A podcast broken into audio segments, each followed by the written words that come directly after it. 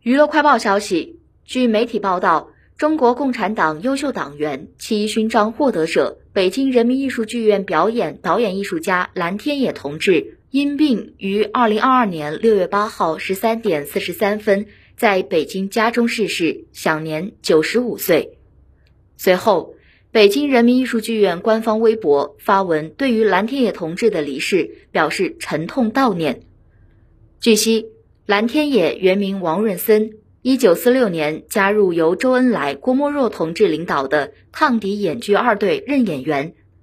在《孔雀胆》《大雷雨》中担任重要角色，走上了专业演剧的道路。一九五二年六月十二号，北京人民艺术剧院建院，蓝天野同志成为了剧院的第一批演员。